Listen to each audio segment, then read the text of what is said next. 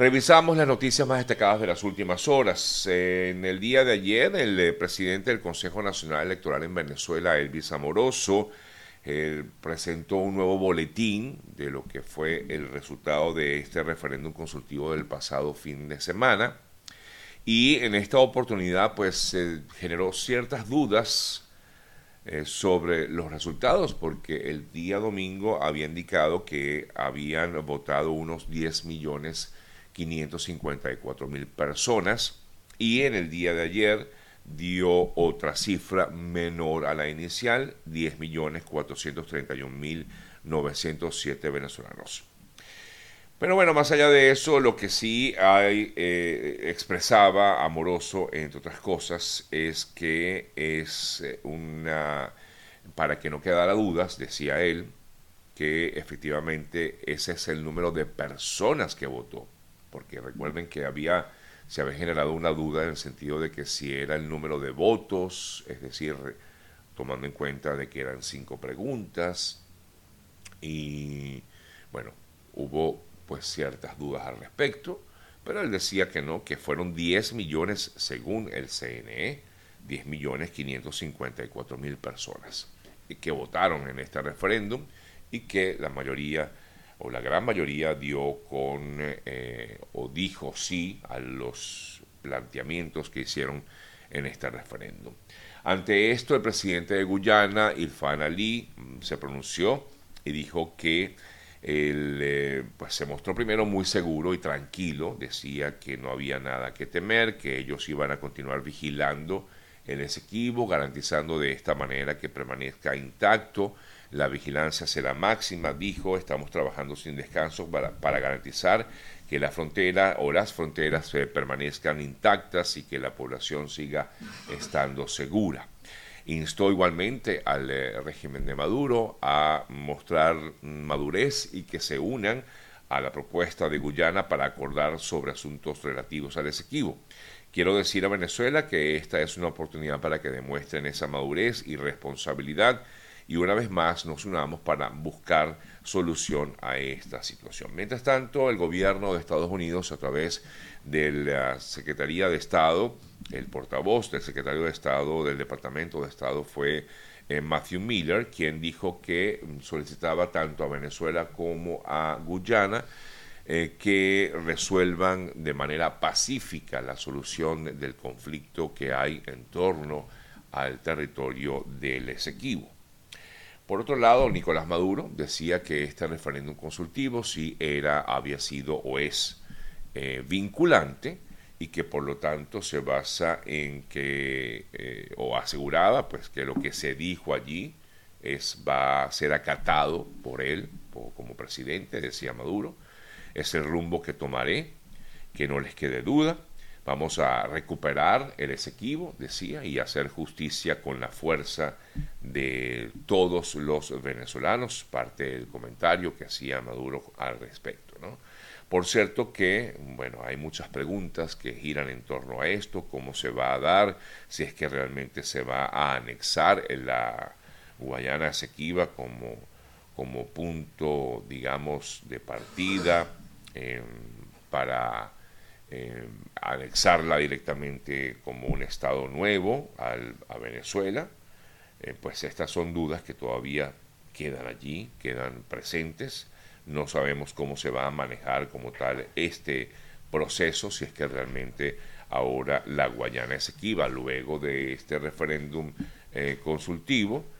pues ahora no sabemos si realmente va a formar parte de los estados de Venezuela eh, esto no ha sido aún aclarado como tal.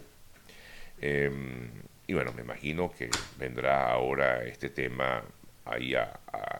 saldrá pues a, colación, ¿no? Quiero yendo un poco de, de algunas noticias porque leí hace rato que efectivamente están viendo cómo va a ser anexado como tal el Estado, como ahora lo llamarían Esequibo, a, los 24 eh, estados que hay en el país. Seguimos con más información en torno pues, al tema que continúa dando de qué hablar. También el gobierno de Brasil, recuerden que se ha manifestado como posible negociador entre Guyana y Venezuela en torno al tema. Y una vez más el gobierno reafirmó que continúa conversando, el gobierno de Brasil, por supuesto, hablo de él, continúa conversando a alto nivel eh, con las autoridades de Venezuela y de Guyana a la espera de una solución pacífica en disputa por este territorio. Cambiamos de tema, la Corte Penal Internacional, la fiscal, la fiscalía, perdón, el fiscal directamente, Karim Khan, anunció que hace dos días su oficina firmó un plan de trabajo con el gobierno de Venezuela, lo que podría significarle una oficina del fiscal en Venezuela, en, dentro del país, que estaría operando en el país, tendría funciones de cooperación y asistencia técnica, acordada así en el memorándum de entendimiento que firmó en Venezuela Karim en junio de este año 2023. Eh, por lo tanto, afirmaba la Fiscalía eh, que ya, pues en todo caso, estaría acordada la em, instalación de esta oficina como tal en el territorio venezolano con construcción de políticas públicas que deben eh, ser con transparencia y con acceso a la información. Ayer autoridades mexicanas detuvieron a una persona presuntamente vinculada con la muerte de la joven cantante venezolana Maika Torres sobre Mejías, una joven que había sido declarada desaparecida hace unos cuatro días, cinco días, y luego lamentablemente fue encontrada sin vida. Su cuerpo había sido enterrado en una localidad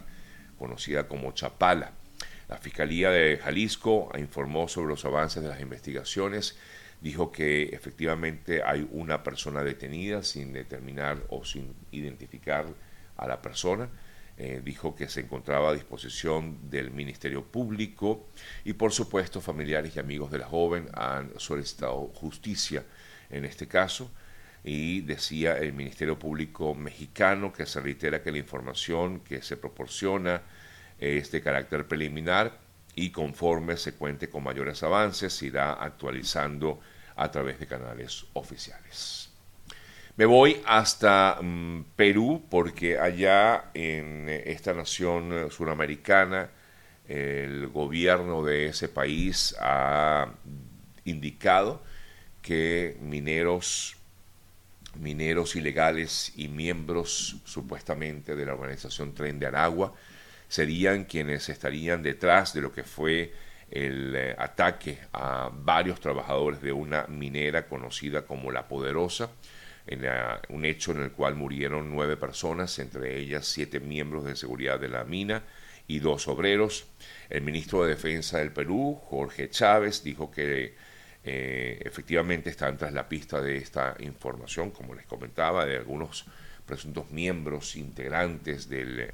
mm, tren de Aragua en Perú es lo que ha indicado el gobierno de esa nación. Sin embargo, el alcalde de Patás, donde ocurrió el hecho, de la zona de Patás, donde ocurrió el hecho Aldo Mariños, decía que no cuenta con la seguridad de o el trabajo de la presidencia del país. Decía, no contamos con un ministro del Interior y por lo tanto no contamos con una presidenta que ataque los problemas de inseguridad que en estos momentos están eh, mm, devastando a la nación peruana. Parte del comentario que hacía este alcalde en el día de ayer. Me voy hasta Colombia, el gobierno de ese país y el ELN dijeron que iban a dar inicio a un nuevo ciclo de negociaciones entre eh, las dos partes en la llamada mesa de diálogos que se da en Ciudad de México, que se daría pues nuevamente inicio a esta mesa de diálogo entre el ELN y el gobierno de Colombia en México. el régimen de Daniel Ortega anunció el retiro de su embajador en Argentina ante lo que ha calificado como, o mejor dicho, ha asegurado que está en contra de la toma de posesión de Javier Milei. Recuerden que hay distintos puntos de vista, sobre todo ideológicos pero dijo que iba a romper relaciones eh, con eh, Argentina y Nicaragua. El próximo 10 de diciembre está prevista la toma de posesión de Javier Milei el Ministerio de Exteriores de Nicaragua informó en un comunicado, discúlpenme, que ante lo que va a ser la instalación del nuevo gobierno en Argentina y frente a las declaraciones eh, que ha hecho Milei en torno a lo que pasa en Nicaragua, ha generado, discúlpenme, ha generado entonces este, em, esta decisión de parte del régimen de Daniel Ortega de romper relaciones diplomáticas con Argentina.